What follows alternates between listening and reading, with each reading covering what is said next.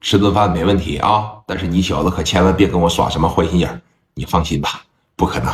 今天中午主要是感谢以及是道歉。行了，别油嘴滑舌的了。啊，我要带着南子文去，你应该没什么意见吧？我没有意见。你要是不带他的情况下，我都会给他打电话。那你就给他打电话吧，我就不打了。行，那我带着他。好嘞，给电话叭的一撂下，紧接着聂磊呀。把电话就打给了金大宇的家属了，打给了说金大宇的媳妇儿。那电话这边一拨过去，说你看这边啊也他妈认头了，也看清形势了，也觉得吧老庞管这个事管不了了，人家直接都找到王振东了。家里边现在就害怕聂磊不露面，真要是说一分钱的米不给他也没办法，你不也得挺着吗？但聂磊永远是把任何一个事件，我都给你画上一个句号，别等以后说，你看多年以前因为个啥事我没处理明白，我后期再引来这个杀身之祸，显得就不太好了。那拿着电话，当时就打给这个哎金大宇他媳妇儿。金大宇拿着电话这一接上，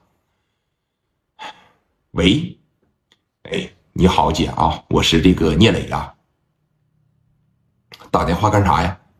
今天中午有时间咱一块吃顿饭吧。然后我把南子文也叫上了，我把庞天户庞副局长也叫上了，然后那个之前答应你的啊，八万我给你，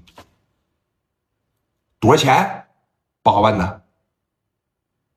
我我听子文大哥说五万呢，那他肯定在中间骑驴了呗。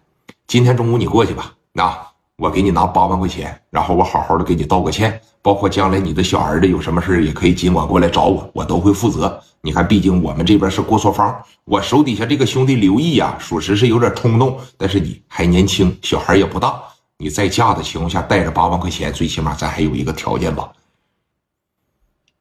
说你看这，好好的跟你老婆婆商量商量吧，那毕竟人已经没了。我都找到一把手了，我现在跟一把手都成为朋友了。你再这么纠缠下去，到最后整个人财两空，恐怕这不是你所想看到的吧？那行，那我跟我老婆婆商量一下子，完事以后中午咱一块吃饭。行，那谢谢姐，你能赏脸啊？好嘞，给电话啪的一撂下。当时金大宇他媳妇儿给他老婆婆就说了，说人家给拿八万呢，那怎么南子文管着这事，说只能给拿五万呢？那事情发展到现在，给八万当然是好了，能直接把钱给到咱们不？聂磊说了，直接把钱就给到咱们。那行，中午咱跟他吃饭去啊。说毕竟人死不能复生，咱多整俩钱是俩钱的呗。哎，你看这边一张罗，到了中午，几个人呢就相聚在了一个大饭店里边了。啊，炒菜嘛，聂磊他们当时开车过来了，一共领了六个兄弟。你像刘毅，哎，史殿林、蒋元、刘丰玉，还有两个小弟，加不一块六七个吧。当时这一上楼，把这个酒菜啥的也都备好了，预备的是这个茅台的酒，然后呢是万宝路的这个香烟，啊规格在当年九一年的时候绝对是嘎嘎硬了。把这小菜啥的也点好了。先来的是谁呀？这个受害者的家属啊，抱着孩子，领着老婆婆，把门这一打开，因为这功夫你看说南子文还有庞内户没到呢嘛，一进屋吧就瞅着聂磊，瞅着刘毅了。说实话，这一家子瞅着刘毅都嘚瑟呀，啊。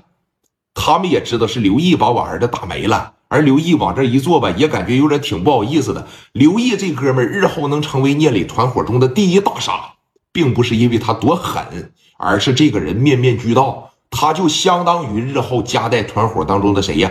江林。这哥们能文能武，而且非常的能忍。他不像马三儿一样，那脾气不行，一站起来哐哐我就是干。聂磊团伙特别的厉害。比李正光团伙、比加代团伙都要厉害一百倍，但是没有办法。